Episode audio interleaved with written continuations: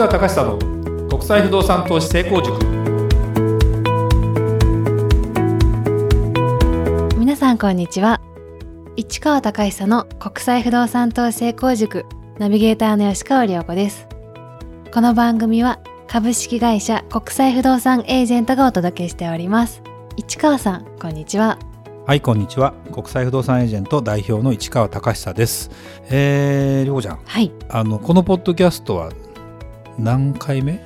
今回は131回目でですすね。ね何年目かな？もう4年目ぐらいだよね。そうですね。感じるとね。はい。えー本日はアメリカ都市解説、えー、と第7回目におなりますね。結構きますね。はい、えー、とフロリダ州のオーランドについてぜひ市川さんにお話をしていただきたいと、なんとフロリダ州オーランド。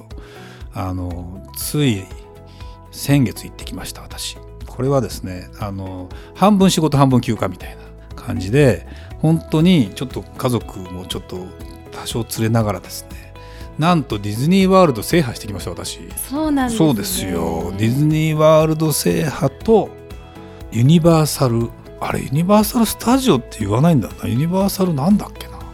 とにかくあのユニバーサル・スタジオだけじゃないユニバーサルのや世界が、はい。ハリー・ポッターの世界とかさあるわけ。とか「スター・ウォーズ」の世界とかあるわけ。僕は実はですねユニバース大阪のユニバーサル・スタジオ・ジャパンは行ったことがない。あそうなんですね。あのね子供ももう大きくなってて、えー行かないんだよね孫でもいないと。だからユニバーサル・スタジオに行けたユニバーサル、えーオーラリゾートオーランドに行けたっていうのも非常に良かった。ですね。でもでえっ、とディズニーワールドは実は仕事で3年前かな。僕オーランドの物件売ってたことあるので行ったことがあってアニマルキングダムっていうところだけ行ったのね。だけど今回はマジックキングダムとかエプコットとかハリウッドスタジオそれとアニマルキングダム全部行ったの、い。くそ忙しいスケジュールだったわけ。いいですねでも。ほんで物件をちょっと見たり視察もしたりして。とにかくでもねオーランドってこれ不動産の話しなきゃいけないんで、はい思うけど何がびっくりかっていうとオーランド自体の人口は少ないんですよ。オーランドっていう町は町自体のダウンタウンの方が小さいし30万人ぐらいしかないのかななんだけどそこにそれだけのあれだよその4つのさ、うん、4つだけじゃないんだけどいくつか他にもあるんだけど実はあのちっちゃなまあなんだろうスノー、まあ、夏だけの水着着てやるようなディズニー系のテーマパーク。まあ今回冬だったからそこまで水着着て入るような感じもなかった。らそこが行ってないんだけども点在してるわけですよ。マジックキングダムがあってエプコットあってここにねアニマルキングダムはい。これが全部その敷地たるや。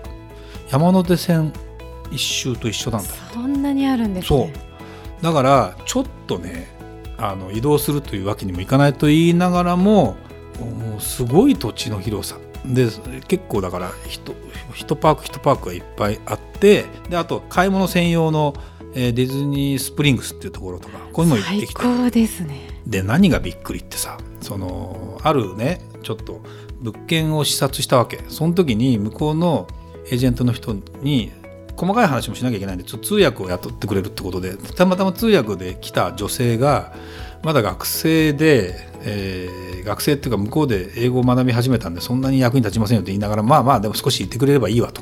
その女性がねはい。でないつからオーランド来てるのって話をしたらまだ3ヶ月ぐらいだったかな。で英語は勉強してきたからある程度喋れますと言いながらもなんで来たのって言ったら ディズニーです。でディズニーにとにかく魅了されて23歳。こっち来ましたって話になってもうねあので何がびっくりしたかっていうとねさっき30万人の人口に対して年間7000万人来るのよ。人が。すごい数ですね。それがね何がびっくりしたかっていうともちろん平日もあったし土日もあったんだけどどこ行っても人だらけ。で、まあ、トップシーズンかっていうと実は、えっと12月の半ばに行ったんだけどその翌週からの方が人が増えるなのに、まあ、人しかいないっていうのと特にねユニバーサルに行って思ったのはね高いね。入園券も2万円ぐらいするんだけどえそんなにするんですか？そうよ。200ドルぐらいするんだよ。えーするんだけどまあ何食べるにしても高い。一人当たりだってホットドッグ1個がさ14ドルぐらいするのよ。まあでもねであの飲み物ペットボトルの水5ドルだからね。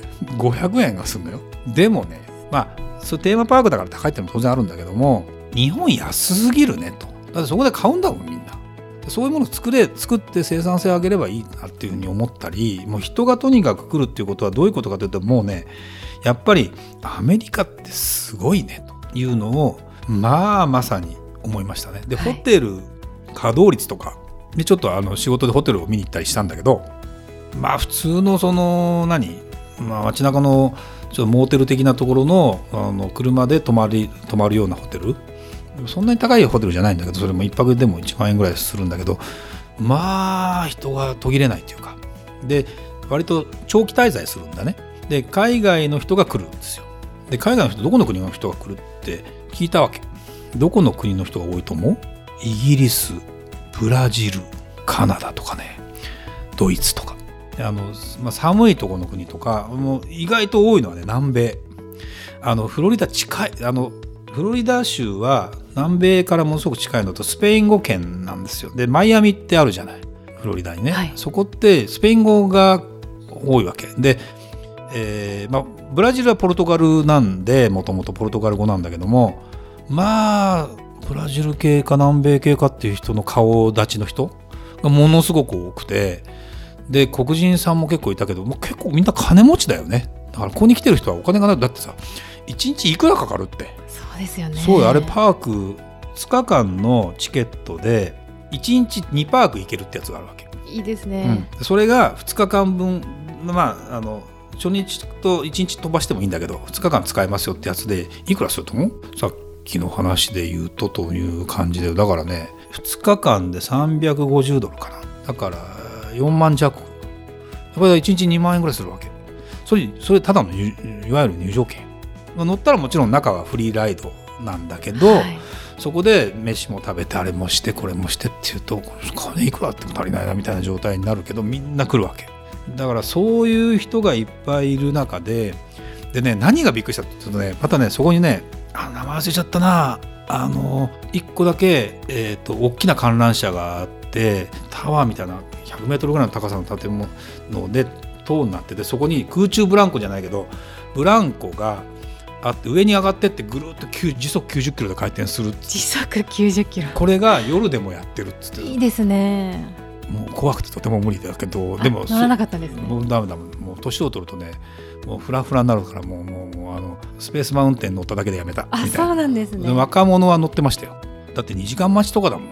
えヒマラヤなんだっけなヒマラヤのおエベレストみたいなところの山を登っていくようなジェットコースターがアニマルキングダムに、だからね乗った人に聞いたらね途中行くとねバックするんだって。急に線路がなくなりましたってなって、急にバックしてうわーってうわ怖ーとか思いながら。